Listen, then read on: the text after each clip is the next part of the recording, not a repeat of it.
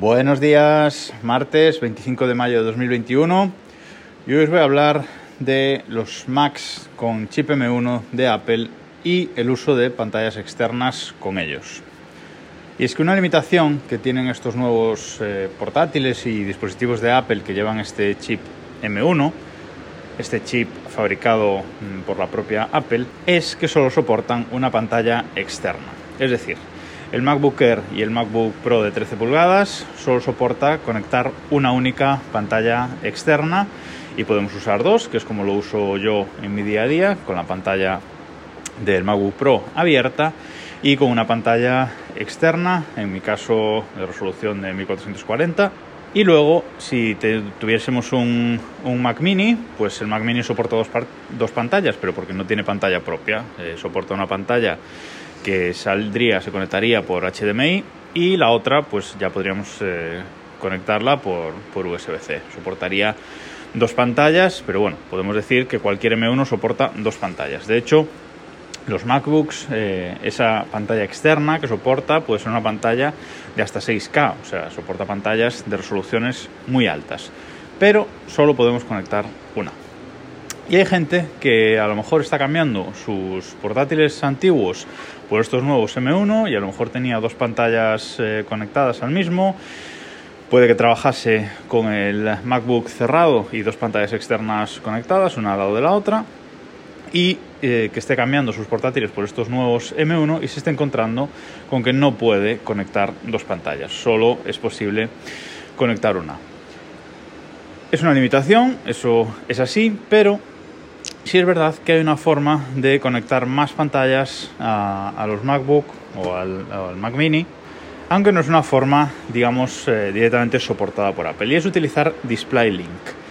DisplayLink son unos eh, drivers que lo que hacen es eh, poner compatibilidad con unos dispositivos externos que lo que hacen es transformar una señal USB en una señal de vídeo. Son dispositivos compatibles con este, digamos, con este estándar, con este protocolo Display Link. Lo que hace este, este driver es transformar la señal de vídeo en señal USB, lo manda al dispositivo externo y el dispositivo externo eh, transforma la señal USB en señal de vídeo.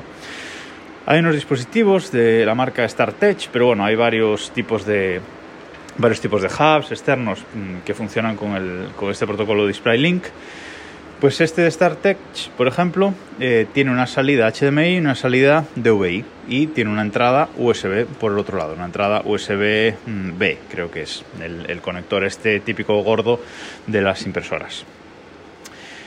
Esto, como digo, lo que hace es sacarnos una salida de resolución un poquito superior a 1080p y hasta 60 Hz, con lo cual no está mal para una segunda pantalla, pero tenemos que tener en cuenta que esta segunda pantalla puede tener un poquito de retraso. La pantalla va a ir a los hercios que, vaya, hasta 60 hercios, como digo, pero sí que puede tener un poquito de delay con respecto a lo que hagamos en el resto del ordenador, en la pantalla, en su pantalla propia o en la pantalla externa que sale directamente del USB-C. Hay que tener en cuenta que esa pantalla externa soportada por Apple hasta 6K que es conectable al USB-C con adaptadores o lo que queramos. Esa pantalla eh, es una salida directa de la GPU del chip M1. Mientras que esa segunda pantalla en la que utilizamos DisplayLink, estos drivers de DisplayLink que se descargan desde, desde su propia web, lo que hace es transformar la señal de vídeo en USB y luego la señal USB en vídeo. Y para esto utiliza tanto la CPU como la GPU, utiliza mm, procesamiento, ¿vale? Eh, los Macs con M1 pues tienen capacidad suficiente de, proceso para hacer esto, pero bueno, en determinadas eh, situaciones puede haber un pequeñísimo retraso que seguramente sea imperceptible, pero que existe. Otra cosa mala de esta pantalla mostrada con DisplayLink, pues bueno, eh, no se recomienda para, para juegos, ¿vale? Mm, precisamente por este pequeño retraso que puede haber. Y sobre todo, una de las pegas mayores es que seguramente no podamos reproducir contenido con DRM. Por ejemplo, Netflix. Por ejemplo, eh, contenido de la aplicación de Movistar Plus.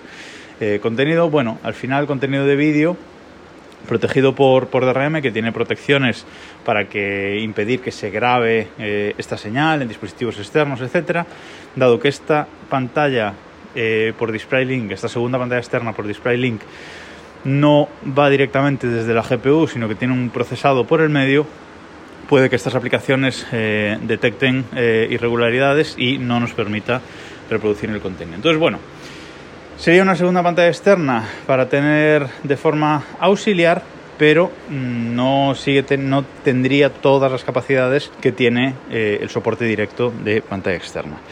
Esto es algo que hay que tener en cuenta, que se quiera comprar un M1. A mí Mm, como digo, no me afecta porque yo siempre he trabajado con la pantalla abierta del MacBook y una pantalla externa más grande, de 25 pulgadas en mi caso, pero ahí a quien le puede afectar, así que antes de afrontar esta compra hay que tenerlo en cuenta. Seguramente los nuevos eh, portátiles y los nuevos equipos de, de, Apple para profesionales, el iMac Pro, el Mac Pro y bueno, MacBook Pro de 16 pulgadas que que saquen seguramente este año, en septiembre o así. Seguramente tendrá un chip más potente y ya permitirá más de una pantalla externa. Pero de momento es lo que tenemos.